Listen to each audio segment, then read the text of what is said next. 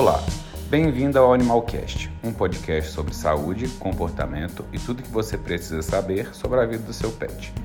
O Animalcast é uma produção do Animal Hospital Veterinário. Eu sou o Dr. Ramon Cassini e o tema de hoje é sobre cuidado à hora de medicar o seu animal. Cuidar de um animal de estimação não é uma tarefa simples, principalmente naquele momento que temos que vê-lo passando mal. São nessas situações que muitos tutores tomam uma decisão precipitada, quando optam pela automedicação, ou seja, medicação sem prescrição do profissional capacitado, que é o médico veterinário. E para piorar a situação, na maioria das vezes, recorrem a medicamentos encontrados em casa, que são exclusivamente para uso humano. Este esforço para minimizar o sofrimento associado com a falta de conhecimento pode ser extremamente nocivo para a saúde dos cães e gatos.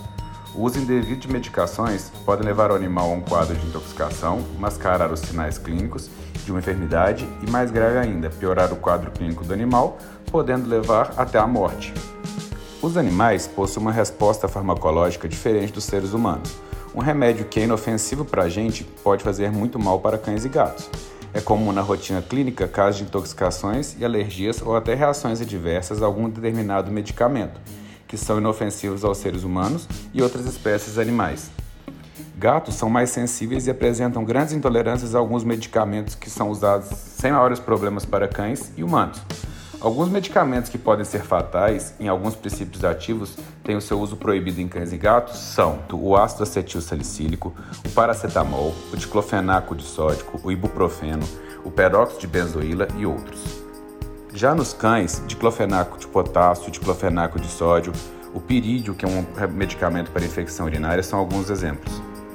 Se a automedicação é algo muito perigoso para os humanos, o perigo é maior ainda quando o remédio é usado em animais domésticos. Quando o animal está doente, muitos tutores cometem o erro de medicar por conta própria. E o pior ainda, não muito raro, como já mencionado, eles aplicam remédios de uso exclusivo humano em cães e gatos. Quando se trata do uso de produtos fabricados apenas para o consumo do homem, pode acontecer várias alterações em cães e gatos, como por exemplo os antigripais humanos formados por paracetamol e diclofenaco, que podem levar à falência renal, úlcera gástrica, pancreatite e muitas vezes, dependendo da dose, pode levar o animal à morte. O diclofenaco é tão nocivo para o cão e para o gato que até o contato com pomada e gel que contém essa substância pode causar sérios problemas. O uso de remédios para animais também gera complicações quando não, não há um veterinário acompanhando todo o processo. Além da dose e a frequência de administração de serem nocivas se erradas, as medicações têm contraindicações para certos casos. Por exemplo, paciente com problema gastrointestinal e doença renal não deve receber alguns anti-inflamatórios, mesmo que indicação veterinária. Nem todos os medicamentos para cães podem ser usados para gatos. E também é importante repensar em algumas raças. Existem alguns medicamentos que podem ser usados em determinadas raças de cães e outras não.